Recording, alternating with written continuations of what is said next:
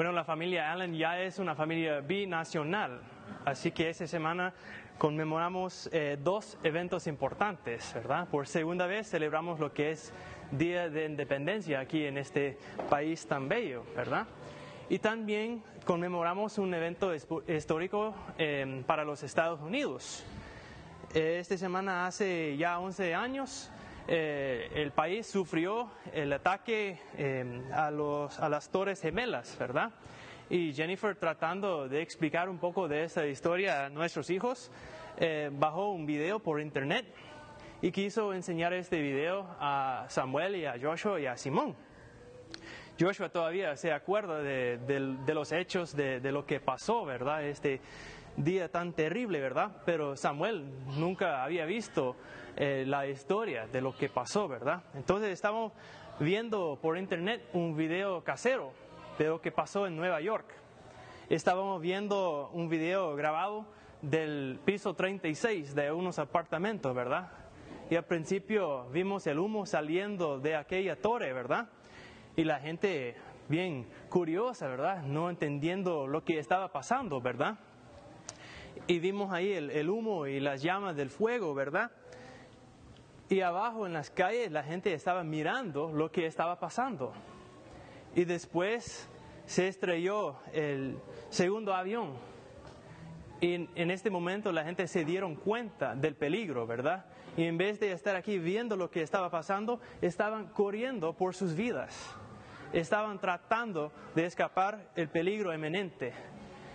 Y así ellos huyeron del peligro, ¿verdad? Estaba cayendo aquellas torres, ¿verdad? En este momento tan terrible. Muchas, muchas personas perdieron sus vidas, ¿verdad? Y gente estaban en las calles de Nueva York corriendo por sus vidas. Y esa imagen nos hace, nos ayuda en entender el verbo que usa Pablo en este texto. El verbo es huir, de correr por su vida.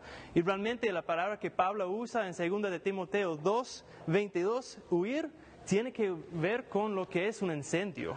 Cómo respondemos cuando hay un peligro eminente. Abren sus Biblias, por favor, a 2 de Timoteo, capítulo 2. Y vamos a analizar algunos versículos hoy. Vamos a recalcar un poco del versículo 22. El hermano Pastor Melvin nos habló un poco de ese versículo la semana pasada, pero vale la pena examinar eh, más, a, eh, más a profundo algunas palabras claves aquí. La palabra huir tiene que ver con correr por su vida, tratar de evitar algo que presenta un peligro eminente. En sus boletines ahí tenemos bastante espacio para, para apuntar versículos y esa semana les voy a asignar tarea, ¿verdad? Entonces, si no tienen lápiz, tal vez eh, durante la predicación puede pedir un lápiz prestado de su hermano o hermana. Entonces, la palabra huir es usado 28 veces en el Nuevo Testamento cuatro veces por Pablo. Entonces, para lograr entender un poco mejor este verbo, vamos a eh, analizar eh, algunas ocasiones donde Pablo usa este verbo. Primero vamos a apuntar y, abrir nuestras Biblias a 1 de Corintios 6, 18. Vamos a ver lo que es que tenemos que evitar, qué es que, que nos causa huir. Primera de Corintios capítulo 6, versículo u- eh, 8. Es la primera vez que Pablo usa este verbo.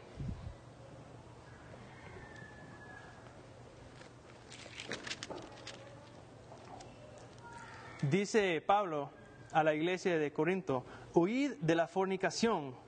Cualquier otro pecado que el hombre cometa está fuera del cuerpo, mas el que fornica contra su propio cuerpo peca. Entonces, vamos a apuntar eh, esos eh, tres usos de la palabra huir. En este caso, Pablo está diciendo, huye de la fornicación, del pecado sexual, de la tentación que nos puede provocar un fracaso serio en nuestra vida espiritual. Entonces, la, la prim- la primera cosa es fornicación. Vamos ahora a Primera de Corintios capítulo 10.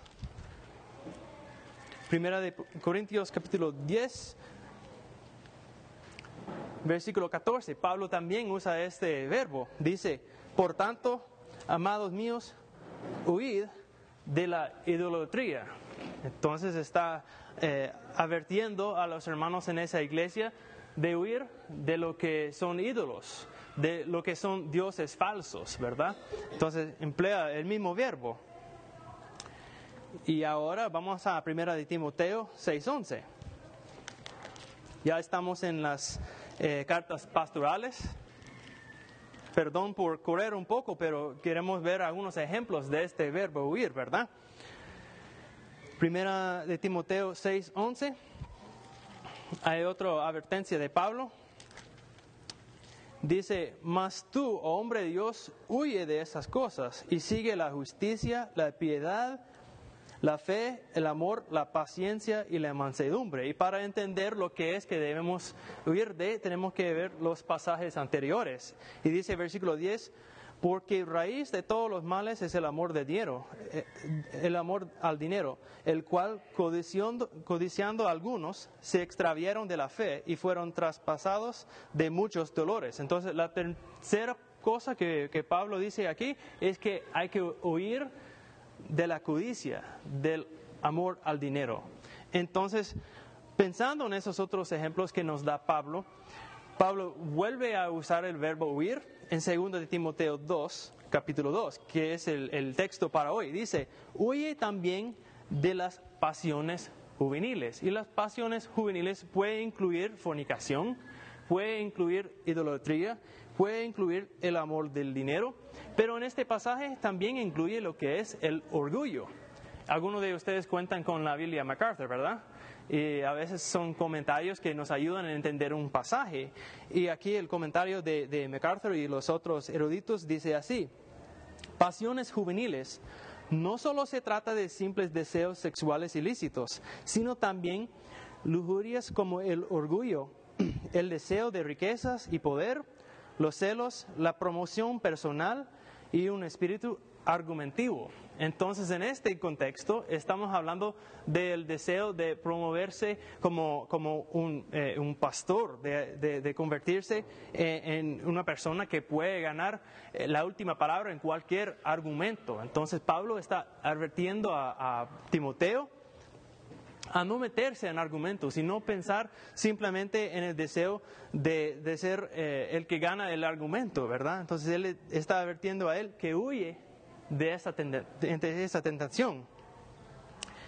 Y ahora dice, huye también de las pasiones juveniles y sigue, sigue la justicia, la fe, el amor y la paz con los de corazón limpio invocan al Señor. Entonces, con una buena enseñanza siempre hay un aspecto eh, negativo y un, aspecto positivo, ¿verdad? él dice, haz esto, huye.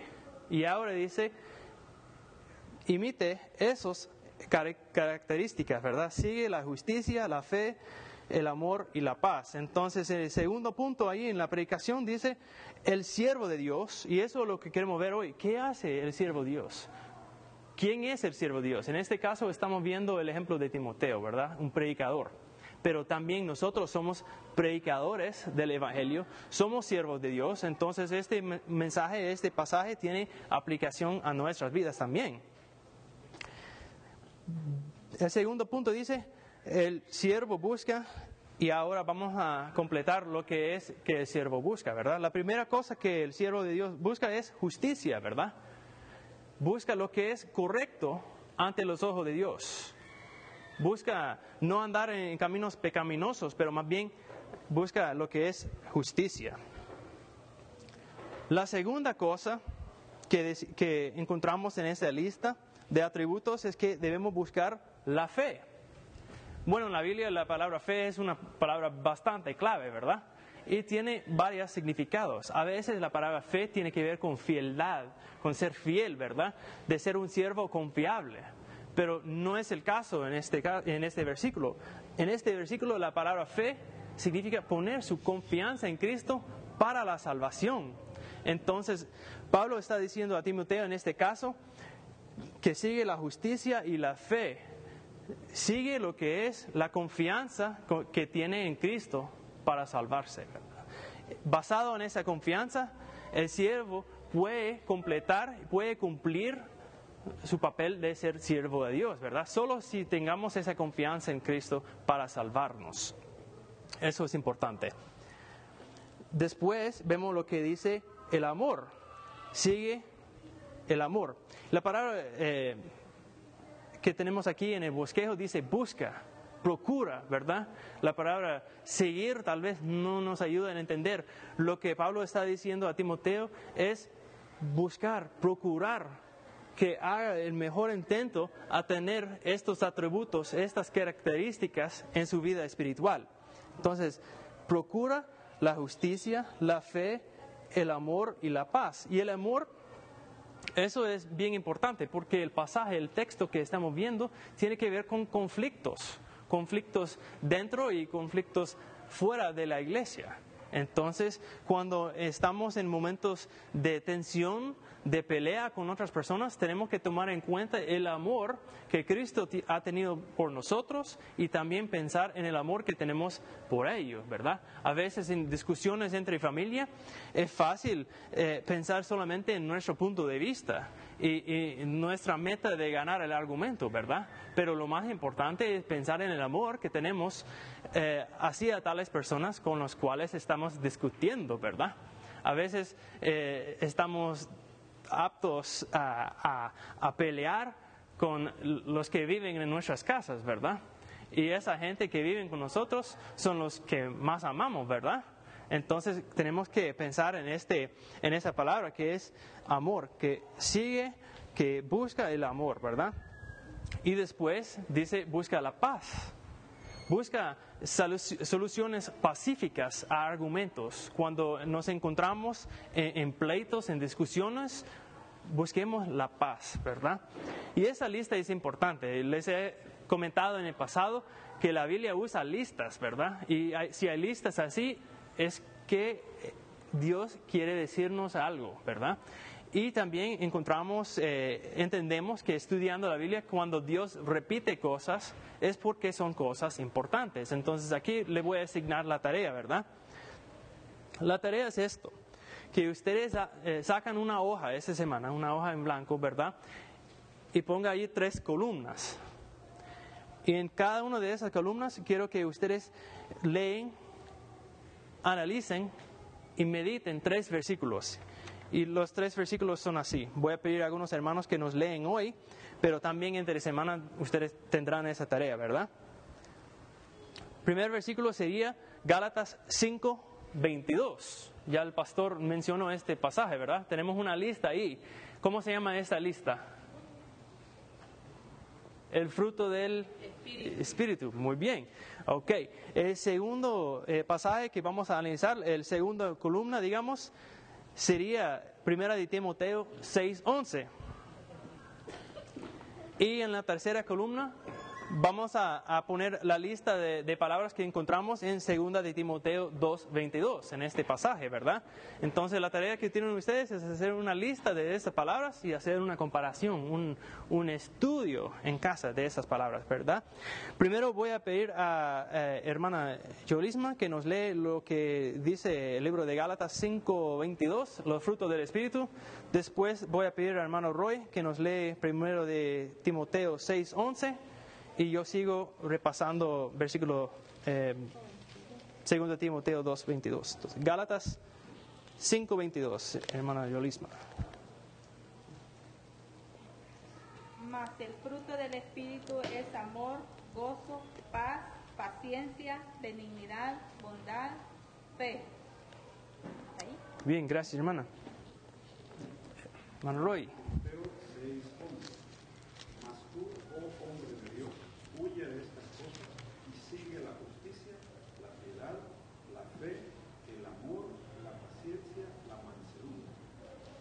Gracias. Y segundo de Timoteo 2, 22 dice, huye también de las pasiones juveniles y sigue la justicia, la fe, el amor y la paz. Entonces, si se fijan, hay algunas palabras en común, ¿verdad? Entonces, Pablo estaba recalcando esas palabras. Son palabras bien claves que debemos mostrar en nuestras vidas espirituales. Justicia, fe, amor y paz. Entonces la tarea sería hacer esas tres columnas y hacer la comparación, ¿verdad? Y vale la, pena, vale la pena memorizar cada uno de esos versículos, ¿verdad? Serían de, mucho, de mucha provecha en sus vidas espirituales. Entonces, lo que el siervo busca son esas cosas. Y ahora tenemos eh, esa tarea. Ahora tenemos eh, lo que es la, afirmación positiva, lo que el siervo de Dios debe hacer. Y ahora vamos a ver un versículo que dice lo que eh, realmente el siervo de Dios no debe hacer, ¿verdad? ¿Qué es que el siervo de Dios debe evitar? Versículo 23. Pero desecha las cuestiones necias y insensatas, sabiendo que engendran contiendas. Porque el siervo del Señor no debe ser contencioso, sino amable para con todos, apto para enseñar, sufrido, que con mansedumbre corrija a los que se oponen, porque si quizá Dios le conceda que se arrepientan para conocer la verdad y escapen del lazo del diablo en que están cautivos a voluntad de Él. Entonces, Pablo está aconsejando a Timoteo por la tercera vez en esta carta, ¿verdad? De evitar cuestiones necias y insensatas, ¿verdad? Aparentemente hubo un pleito dentro de la iglesia con algunos falsos maestros y Pablo por tercera vez está diciendo, evite el conflicto con ellos, no se mete en ello, ¿verdad? La palabra desechar también se puede traducir como no preste atención, no se mete con ellos, ¿verdad? Cuando él dice, pero desecha las cuestiones necias, no está diciendo personas necias, ¿verdad? Tenemos que, ser cuidadosos en entender cuáles son los adjetivos, ¿verdad? Y, lo, y ¿Qué es que Pablo está describiendo? Él no está diciendo personas necias, está diciendo cuestiones necias. Entonces, eh, y está diciendo, eh, desecha las cuestiones necias y insensatas. También tenemos eh, los ejemplos anteriores, como le, dije, como le dije, es la tercera vez que él está dando esa advertencia, pero en dos veces anteriores él está advirtiendo contra estos argumentos que son inútiles para la iglesia, ¿verdad? Eh, versículo 16 del mismo capítulo dice, mas evitas profanas y vanas palabrerías, porque conducirán más y más a la impiedad. Entonces es otra advertencia, ¿verdad? Estos falsos maestros son nombrados en versículo 17, ¿verdad? De, los cuales son Himineo y Filiteo, ¿verdad? Ya hemos, ya hemos hablado un poco de, de ellos. Estaban hablando de cosas en cuanto a la resurrección, ¿verdad? Entonces, cuando Pablo está diciendo que son cuestiones necias, no está diciendo que estos hombres aquí eran necios. Tal vez él quiso decir esto, pero el versículo en sí no dice que son necios, ¿verdad? Tampoco está diciendo que eh, el tema que están discutiendo no sea importante, ¿verdad? Pero la manera en que ellos están evaluando sus creencias, la manera en que ellos están pensando este argumento es necio, ¿verdad? El argumento en sí es importante. Y a veces eso pasa en las iglesias. Son doctrinas importantes que provocan conflicto, ¿verdad? Entonces, sí tenemos que guardar lo que es la buena doctrina, ¿verdad? Eh, pero a veces la forma en que estamos discutiendo las cosas no es lo más prudente, no es lo más sabio. Eh, yo hice una breve investigación en línea. Yo encontré una empresa pequeña, es una empresa que hace consultorías, ¿verdad?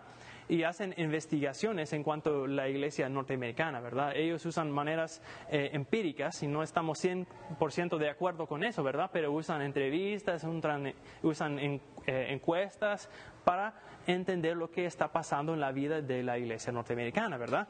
Y ellos eh, han publicado una lista de, de causas por divisiones hasta digamos, divisiones bien graves en las iglesias, ¿verdad? Y la mayoría no tienen que ver con este libro, más bien tienen que ver con su himnario, ¿verdad? Una de las causas mayores de, pleito con, con las iglesias allá es el estilo de música. Qué tan alto tienen el volumen, ¿verdad? cuántas canciones cantamos, cómo está el estilo de música, ¿verdad? Qué tristeza. Pero realmente eso causa grandes problemas en las iglesias, ¿verdad?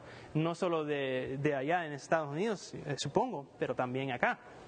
También eh, una causa de conflicto en la iglesia es lo largo de la predicación, ¿verdad?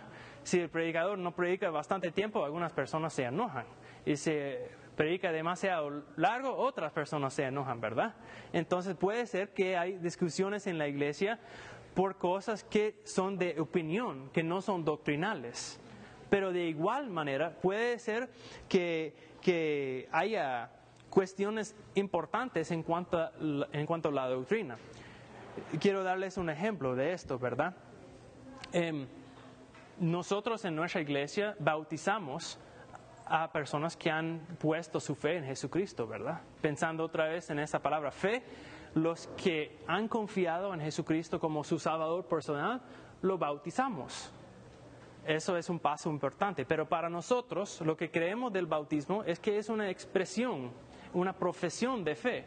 El bautismo en sí no eh, resulta en salvación, pero hay iglesias en nuestro ambiente que, que, piensan que para, para, ser salvo uno tiene que ser bautizados. Ni siquiera pueden abrir templo, no pueden abrir iglesia hasta que tengan una tina ahí, ¿verdad?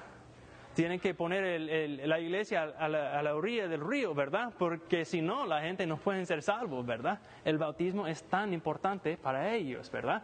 Y en algunas ocasiones eh, yo he estado en estudio bíblico con esas personas y no quieren ver el texto que estamos leyendo, no quieren ver de lo que estamos eh, estudiando, solo quieren hablar de este tema que es bautismo, ¿verdad? Y sí, yo le digo que el asunto es importante. Tener un punto de vista doctrinal que es bíblico, que es firme, es importante. Pero no vamos a meternos con, esta, eh, estas discusiones, ¿verdad? Vamos a seguir predicando lo que es el texto. Si una persona quiere decir algo en cuanto al bautismo, podríamos discutir esto en otro momento, ¿verdad? Pero no nos vamos a enojar ni vamos a pelear con ellos, ¿verdad? Vamos a hacer lo que Pablo dice aquí pero desecha las cuestiones necias y insensatas, sabiendo que engendran contiendas. A veces hay gente que simplemente vienen para pelear. Hay gente que no quieren eh, eh, profundizarse más en la palabra, solo tienen su punto de vista doctrinal que quieren defender hasta la muerte y ahí siguen. Pero no vamos a, complacerlos en pelear con ellos, ¿verdad?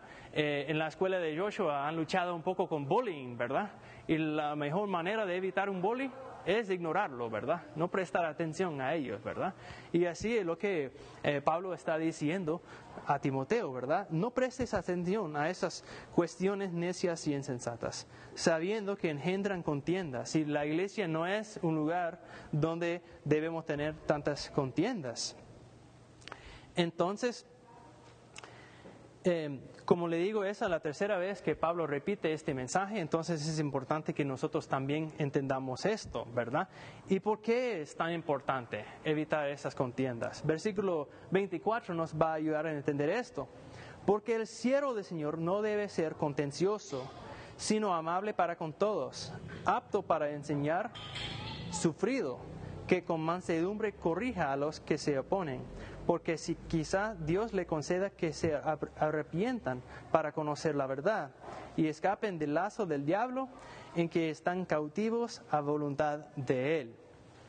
Entonces, ¿cómo debe ser el siervo de Dios? No debe ser contencioso, ¿verdad? Debe ser una persona que, evite el conflicto, ¿verdad? Vamos a ver eh, Proverbios capítulo 15 versículo 1 y 2.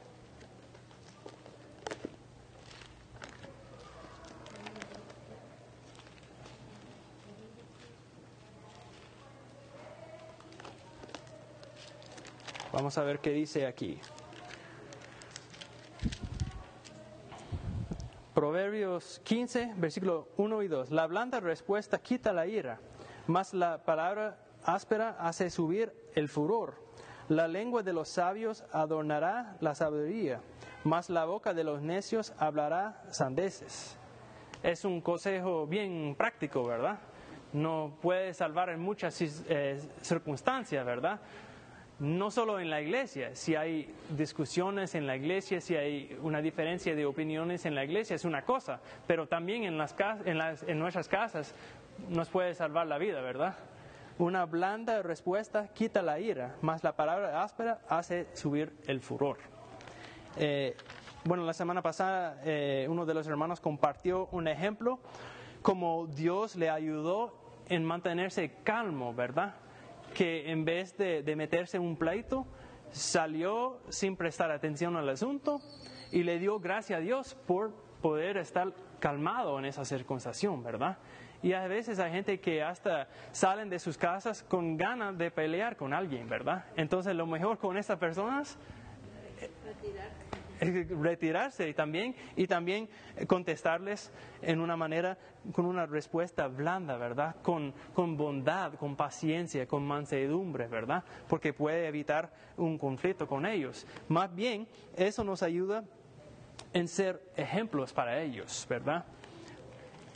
Entonces, ¿cómo debe ser el, el siervo de Dios, verdad?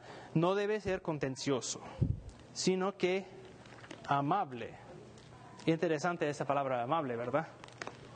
Es una palabra que, usamos tal vez em, para describir a gente que quieren saludar y no pensamos realmente en la importancia de ser amable, ¿verdad? Amable es una persona que ama, ¿verdad? Entonces, eso es como debemos ser como siervo de Dios, amable para con todos todo significa 100% de las personas que encontramos, ¿verdad? No solo los que comparten el mismo punto de, vista con nosotros, no solo los que están de acuerdo con nosotros, pero todos. Los que quieren eh, pelear con nosotros, vamos a ser amables con ellos también, ¿verdad? No vamos a discutir cosas. Amable para con todos, apto para enseñar y sufrido. Antes de pasar a apto de enseñar, vamos a decir algo más de esto amable para con todos. Eso es importante porque cuida nuestro testimonio. Si estamos pacientes, si eh, siempre estamos tratando de evitar pleito con otras personas, la gente va a ver una diferencia, ¿verdad? Porque hoy en día hay tanto conflicto, ¿verdad? Que una persona pacífica llama la atención a los demás, ¿verdad? Vamos a ver otro ejemplo, ¿verdad? Un, consejo también.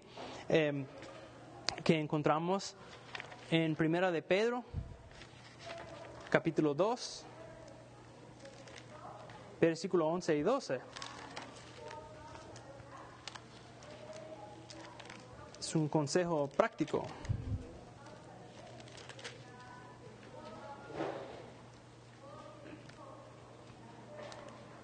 Amados, yo os ruego, como extranjeros y peregrinos, que os abstengáis de los deseos carnales que batallen contra el alma, mantiendo buena vuestra manera de vivir entre los gentiles, para que en lo que murmuran de vosotros como malhechores, glorifiquen a Dios en el día de la visitación, al considerar vuestras buenas obras. Entonces, este consejo tiene que ver con cómo vivimos delante de un mundo que sí nos observa, ¿verdad? Eh, como hermana Daisy nos, nos dijo, ¿verdad? Cuando la gente se dieron cuenta que ella estaba compartiendo cristianismo, que estaba dando tratados, ellos descartaron lo que es el mensaje de Cristo, ¿verdad? ¿Y por qué será? Porque tal vez la iglesia ha dado una imagen tan terrible que ya la gente no tiene interés, ¿verdad? Y eso, bueno, es asunto de ellos, ¿verdad? Porque la mirada de ellos no debe ser en, la iglesia, pero en Cristo, ¿verdad? Pero a la vez, como iglesia, tenemos que entender que el mundo sí nos está mirando. El mundo sí nos está observando. Si, si ellos visitan una iglesia y hay un pleito entre el liderazgo de la iglesia, van a salir diciendo que, bueno, yo puedo ver pleitos en mi trabajo. Yo tengo pleitos en mi casa, ¿por qué tengo que ir a la iglesia también a pelear?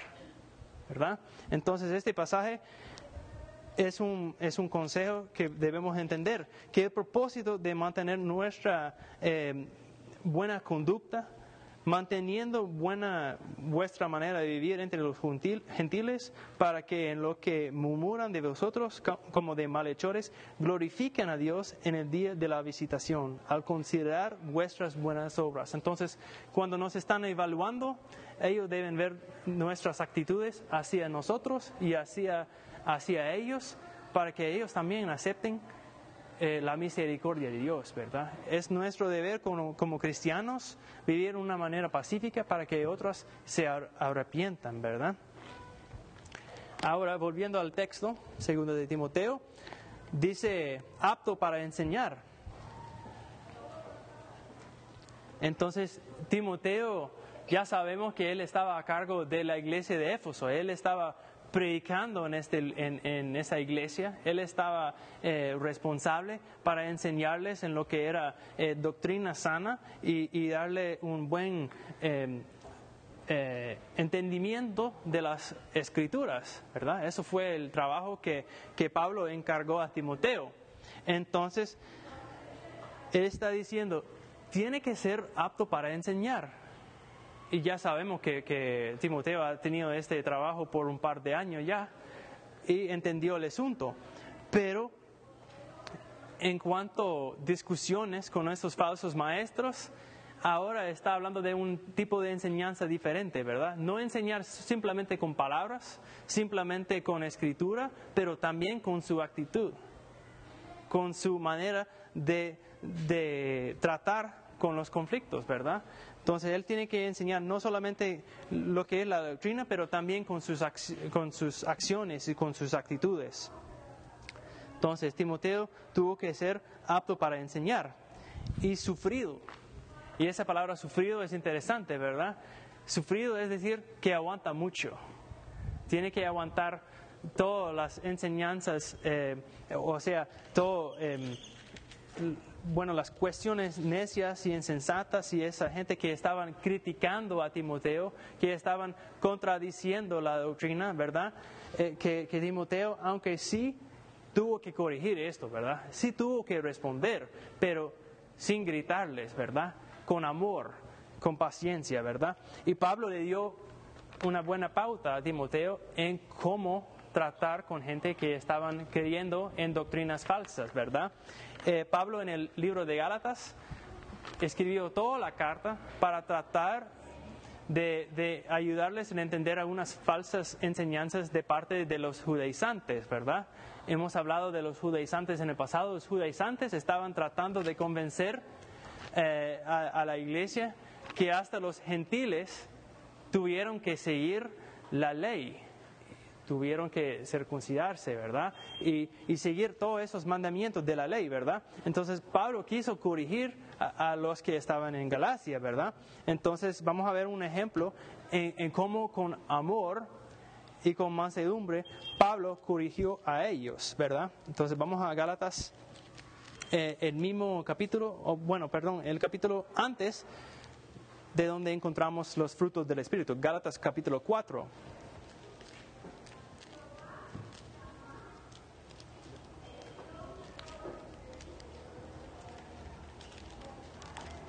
Hermano Wilfredo, ¿nos puede leer eh, Gálatas 4, versículos 18 y 20, por favor?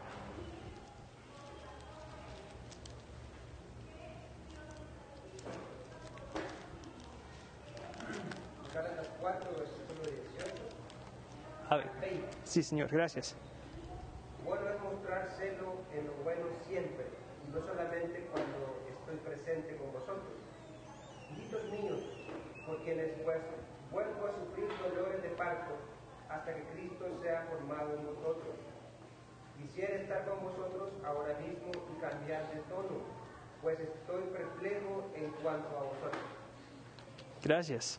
Entonces, Pablo refiere a los que estaban en esa iglesia, que estaban creyendo en falsa doctrina y dice, hijitos míos, ¿verdad? Es un término de cariño, ¿verdad? Entonces, Pablo no ignoraba la cuestión de la falsa enseñanza. Sí, él quiso corregirlo. El trabajo del siervo de Dios sí es corregir falsas doctrinas, falsas enseñanzas. Entonces él no, no pudo ignorar esto, ¿verdad? Pero la manera en, en responder es sumamente importante. Entonces, cuando él está escribiendo, dice, hijitos míos, por quienes vuelvo a sufrir dolores de parto, ¿verdad?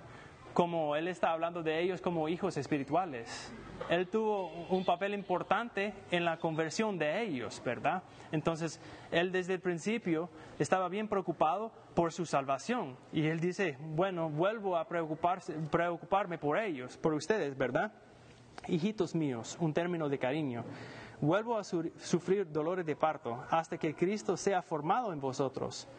Yo quisiera estar con vosotros ahora mismo y cambiar de tono, pues estoy perplejo en cuanto a vosotros. Entonces, Pablo reconoce que tiene una, una respuesta emocional al conflicto que está pasando y dice, quiero cambiar mi tono, ¿verdad? No quiero alzar mi voz contra ustedes, ¿verdad? No quiero gritarles, ¿verdad? Pero como es una carta, eh, es difícil cambiar su tono, su tono, ¿verdad? No sé cuántos de ustedes eh, comunican entre, entre otros durante el transcurso de semana por correo electrónico, pero si se han fijado, es muy difícil a veces eh, comunicar la emoción que uno quiere comunicar, ¿verdad? Uno puede leer un mensaje de texto eh, y no entender que es una broma. Uno puede leer un correo y, y, uno piensa, no, hermano Melvin está enojado conmigo, ¿verdad? Yo acabo de leer este mensaje y la manera en que él está expresándose, yo creo que le enojé o algo así, ¿verdad? Pero no es así. A veces es difícil entender eh, comunicación que es por escrito, ¿verdad? Entonces Pablo dice, realmente yo, yo prefiero estar con ustedes y cambiar de tono y, quiero que, eh, que, que, podamos resolver este conflicto, este problema con la enseñanza, ¿verdad? Entonces, eh, el ejemplo de, que Pablo da a Timoteo aquí es que eh, él quiere usar un tono gentil con ellos. Él quiere hablar a ellos como hijitos, dice aquí, aquí, como hijitos míos, ¿verdad? Entonces, así está la pauta que Pablo da a Timoteo. Entonces, aptos para enseñar y sufrido, que, que aguanta, aguanta mucho.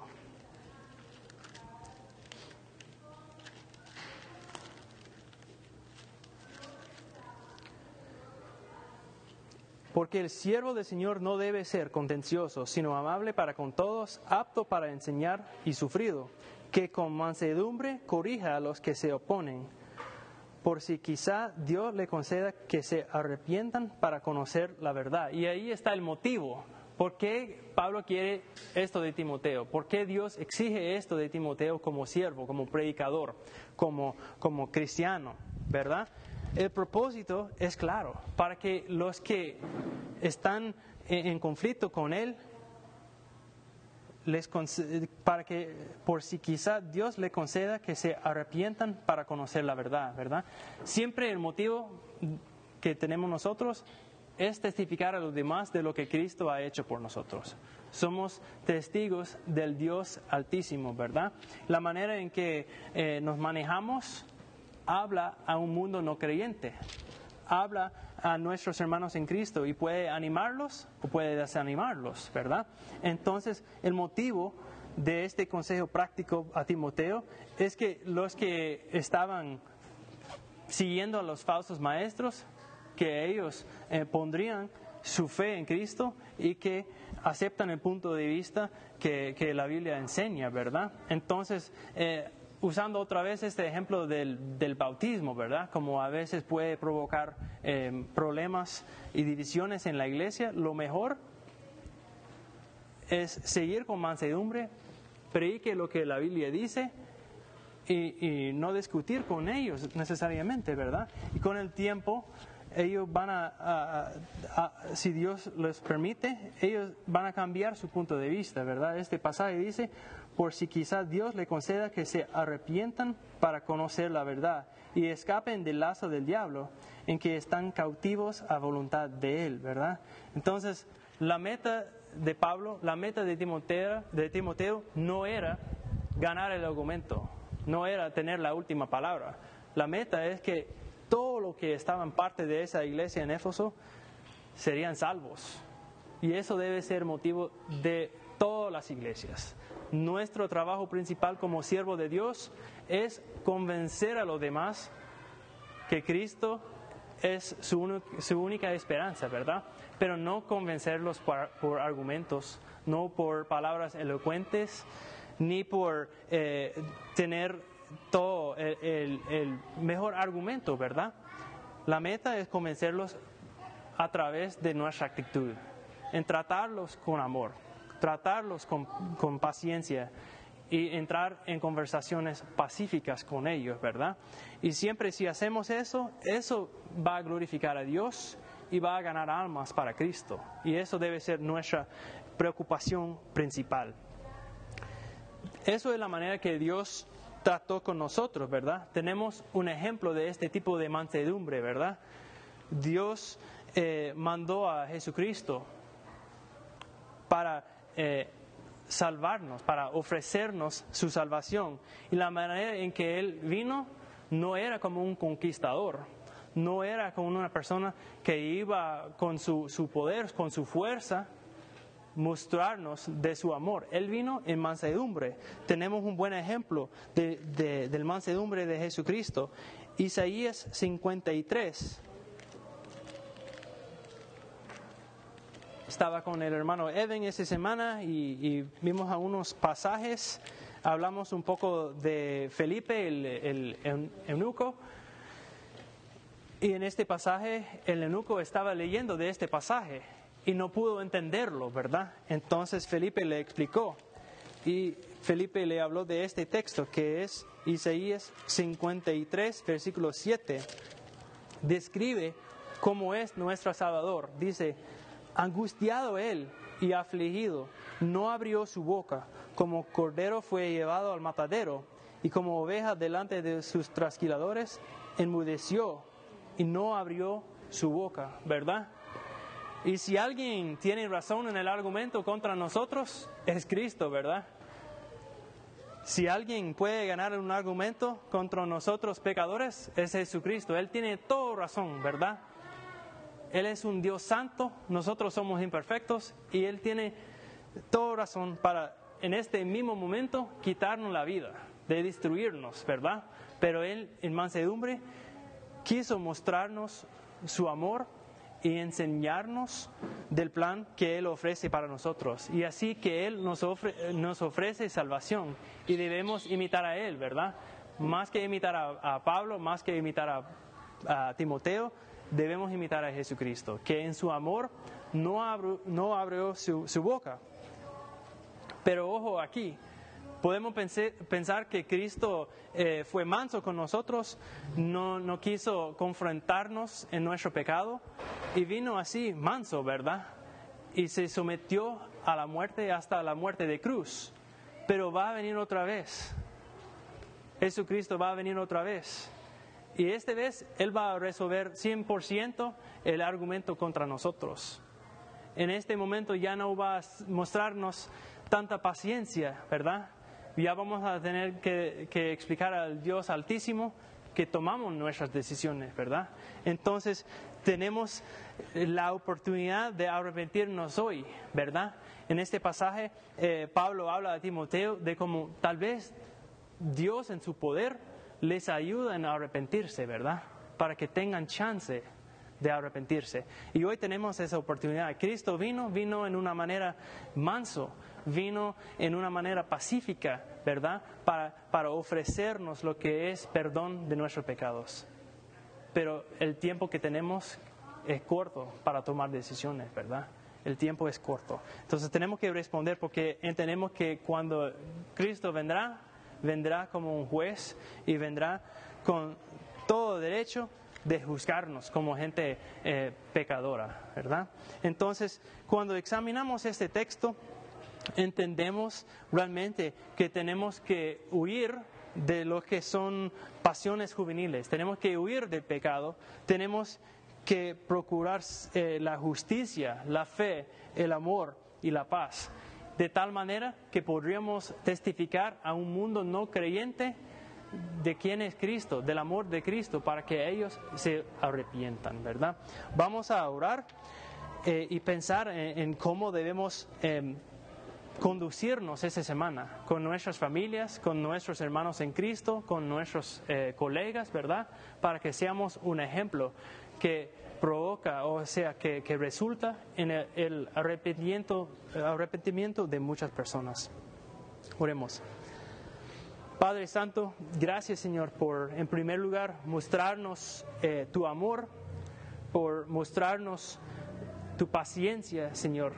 Gracias, Señor, porque tú has sido paciente con nosotros, dándonos la oportunidad de arrepentirnos, Señor. Por eso estamos agradecidos, Señor. Entendemos que tú, Cristo, viniste a este mundo para ofrecernos vida eterna, para ofrecernos perdón de pecados, Señor. Y así queremos imitarte, Señor. Ayúdenos en nuestra iglesia como hermanos en Cristo en siempre buscar eh, soluciones pacíficas, Señor, y siempre evitar eh, pleito o argumentos egoístas, Señor. Ayúdenos, Señor, en ser... Eh, testigos, Señor, de tu misericordia, de tu amor, de tu paciencia, Señor, para que un mundo que, que todavía no ha aceptado tu sacrificio por ellos, Señor, puede poner su fe en ti, Señor. Eso es lo que deseamos, Señor. Queremos eh, ser una iglesia que, que, comparte tratados, que habla en la calle, que habla en los buses, que habla en nuestras oficinas, Señor, de lo que tú has hecho por nosotros, Señor.